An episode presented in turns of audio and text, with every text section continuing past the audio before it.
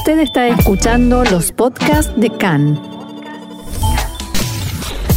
CAN, Radio Nacional de Israel. El Likud y Azul y Blanco juntan firmas en la Knesset para recibir el encargo de formar gobierno. Lieberman anuncia que firmará tanto a favor de Gantz como de Netanyahu, a quien los partidos de derecha aún no se apresuran a dar la firma. Tras otro fin de semana con disparos de cohetes hacia Israel, una delegación de Hamas vuelve a Egipto a negociar.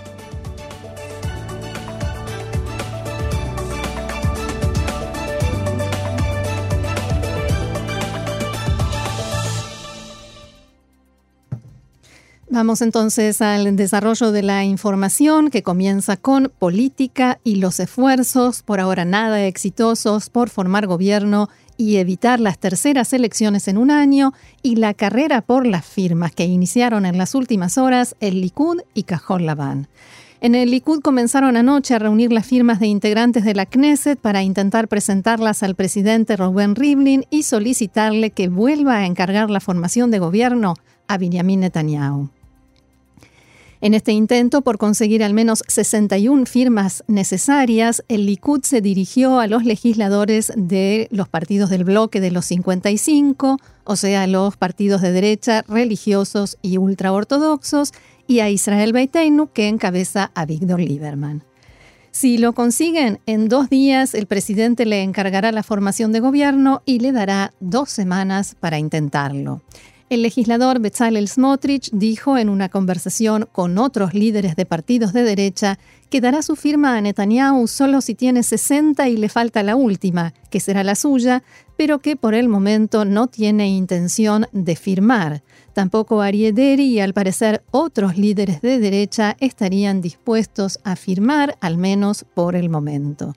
También en Azul y Blanco comenzaron a reunir firmas y se dirigieron a todos los partidos del bloque, incluyendo a los integrantes de la lista árabe y también al de Avigdor Lieberman.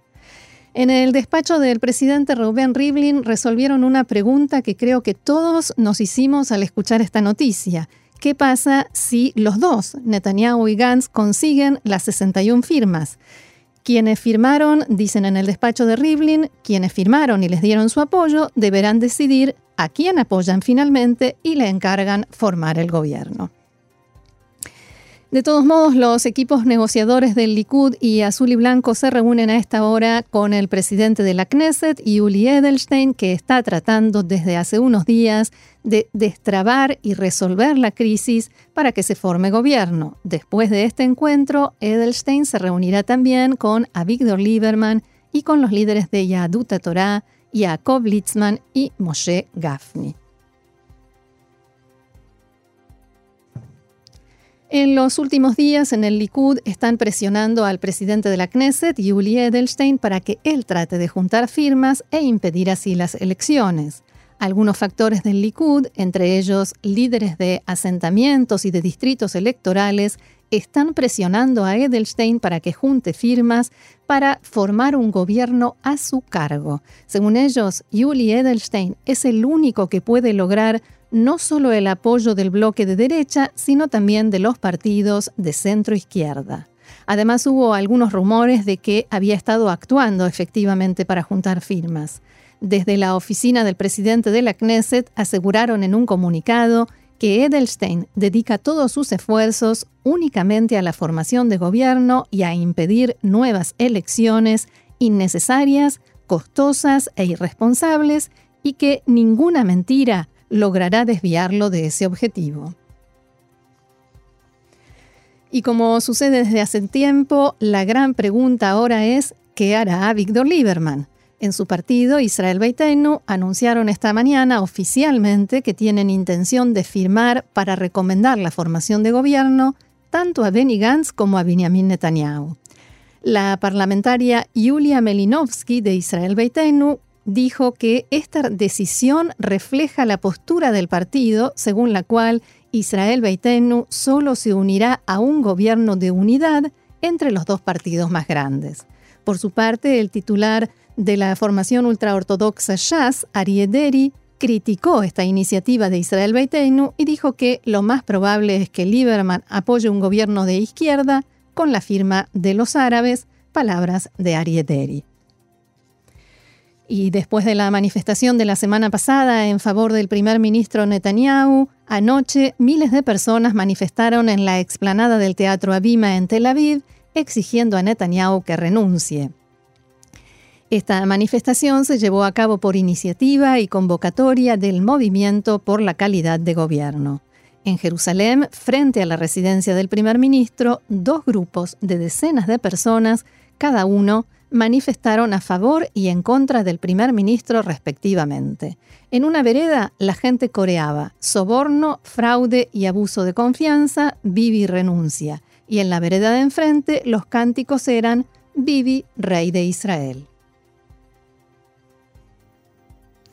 Y tampoco este fin de semana hubo tranquilidad en el sur del país. El Ministerio de Salud en la Franja de Gaza informó que un adolescente de 16 años resultó muerto en disturbios y enfrentamientos con soldados israelíes al este de Han Yunes en la franja. Según este informe, cuatro palestinos más sufrieron heridas. Recordemos que Hamas había anunciado la suspensión de la protesta semanal junto a la valla fronteriza entre la franja e Israel, pero de todos modos hubo incidentes violentos.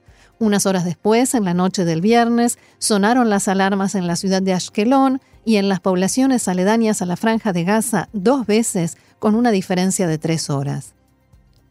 En el primer caso se informó sobre explosiones y un cohete que cayó en un descampado. El ejército indicó que la alarma en Ashkelon se activó por disparos que no fueron de cohetes, sin dar más detalles. En respuesta, la Fuerza Aérea Israelí atacó objetivos terroristas de Hamas en la franja, entre ellos una comandancia militar. Así lo indicó el portavoz de Tzal, que informó que el ejército considera sumamente grave todo tipo de disparos. En el comunicado, Tzal también reiteró que Israel considera a Hamas responsable de todo lo que sucede en la franja de Gaza y lo que parte desde allí y pagará las consecuencias de actos terroristas contra ciudadanos israelíes. Un palestino resultó muerto anoche por disparos de soldados israelíes en la aldea Beit Awa al oeste de Hebrón. Tzahal informó que durante la realización de un operativo, los efectivos detectaron a tres sospechosos que arrojaban botellas incendiarias contra vehículos israelíes y les dispararon. Fuentes palestinas habían informado previamente sobre la presencia de fuerzas del ejército israelí en la zona norte de Hebrón. Poco después, reportaron sobre choques y enfrentamientos de habitantes del campamento de refugiados Al-Arub en la zona de Belén con las fuerzas israelíes. Según este reporte, el fallecido fue identificado como Badawi Maslama. Y el diario árabe Dar al-Hayat informa que el líder de Hamas, Ismail Haniyeh, viajará mañana a Egipto encabezando una delegación de su organización que se reunirá con oficiales de inteligencia egipcios. Una fuente egipcia citada por el diario estimó que desde el Cairo, Haniyeh continuará viaje y visitará otros países. En los últimos años, Egipto se había negado a permitirle salir de la franja de Gaza. Por su parte, la agencia de noticias palestina Ma'an informa que el líder de la Jihad Islámica, Ziad Nahale, también viajará a El Cairo en los próximos días para dialogar con las autoridades egipcias de inteligencia mientras se reproducen en medios de la región los informes sobre contactos entre Israel y Hamas para un acuerdo de cese de fuego a largo plazo.